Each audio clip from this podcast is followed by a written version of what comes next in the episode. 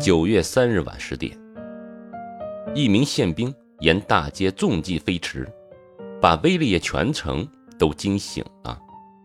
他传来一条消息：国王陛下将于礼拜天驾临威利耶，而当天已是礼拜二了。省长授权，也就是下命令，组织一支仪仗队，务必要穷尽奢华。特派专使疾驰威尔西，特瑞娜先生当夜就赶回了威利耶，发现全城都欢腾开来，个人有个人的打算，好些无事的人忙着抢先去租阳台，以便国王到来时平跳御驾入城的盛典。早晨七点，特瑞娜夫人带着于连和几个孩子从威尔西赶了回来，看到客厅里挤满了自由党人的太太。他们请特瑞娜夫人向市长大人求情，把他们的丈夫安插在仪仗队里。有一位太太还说，要是她的丈夫落选，她一定会心情抑郁，招致破产之祸。他们很快就给特瑞娜夫人打发走了。女主人显得异常的繁忙，故事神秘，不肯说明所谓何事，这使于连不禁讶异，而且生气。我早就料到了，她府上已有迎嫁的荣誉，爱情就要退避三舍了。说也奇怪，他对特瑞娜夫人倒更依恋了。府里一时涌进了大批的装潢匠。于连等候半天，连跟女主人说话的时机都不可得。一次，特瑞娜夫人从于连房里出来，拿着她的一套衣服，这才算找到个机会。此刻只有他们两个人单独在一起。于连想跟她说说话，但她不想听，匆忙地逃了开去。我真够愚蠢的。去爱这么一个娘们儿，使她变得跟她丈夫一样疯狂。实际上，特瑞娜夫人更疯狂。她的一大愿望，就怕于连不悦，一直没跟她说。她是想看到于连能够脱去那身上气的黑外套，哪怕一天也好。以她的淳朴，她竟会使出如此的手段，的确叫人佩服。先后求得了市长和主政莫吉红的同意。委派于连当仪仗队员，而不再考虑其他五六个年轻人。而这几个人都是殷实富商的公子，其中至少有两个人品行堪称楷模。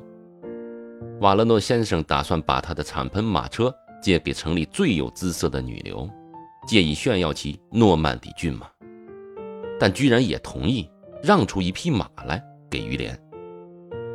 所有仪仗队员都有自备。我借来的天蓝色的漂亮制服，两个肩上是有银质的上校衔儿肩章。特瑞娜夫人想弄一套崭新的军装，而时间已剩下四天了。他派人到省城贝藏松去定做，配备包括制服、马刀、帽子，总之一个队员有的全部行头都有了。最有意思的是，他认为于连的服饰。不该冒冒失失在维里耶做，他有意叫于连以及全城的人都大吃一惊。编组仪位和顺应民情的事才告一段落，市长又忙于张罗盛大的宗教典礼。王上驾进威里耶，不会不去朝礼一下名闻遐迩的圣克莱芒遗骸，安奉在离城六七里外的布雷山顶教堂。内廷希望出场的神职人员多多益善，这样的事情就更难筹措了。马世龙这位新上任的本堂神父正不遗余力地阻挡谢朗先生露面。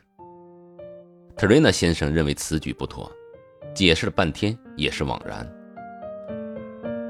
特拉穆尔侯爵以指定护驾随行而来，因为他祖上曾历任本省的省督。侯爵与谢朗神父是三十年的至交，他到了威利耶，必定会问起老友的近况。一旦得知神父去职，他会带上一大帮随从到神父隐退的小屋前拜访。这样一来，叫人多难堪呀！经过了三天的磋商，直到礼拜六的后半夜，马世龙的倨傲之态才开始软化，因为市长已由谨小慎微变得。大刀阔斧了。于是拟了一封措辞委婉的信，敦请谢朗神父光临布雷教堂，参加圣海瞻拜仪式，向神父复信提出一项要求，为于连谋取了一份邀请，以便以助祭的身份随行。礼拜天的大清早，成百上千的乡民从邻近的山区赶来，把威利耶街道挤得水泄不通。这天天气晴朗，阳光明媚。临了到三点的光景，万众躁动。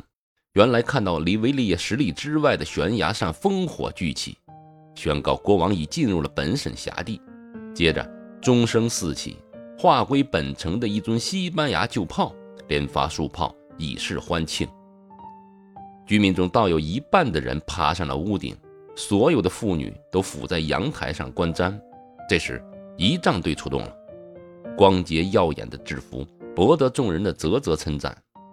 个人都在队伍中认自己的亲朋好友，但有一件显眼的事使众人忘了其余的一切，那就是第九排排头的骑兵是一个英俊的后生，硕长的身材。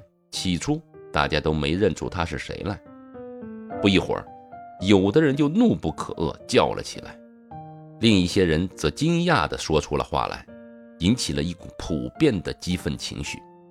大家终于认出来，这个骑在瓦勒诺先生诺曼底骏马上的青年不是别人，乃是木匠的杂种于连这个小子。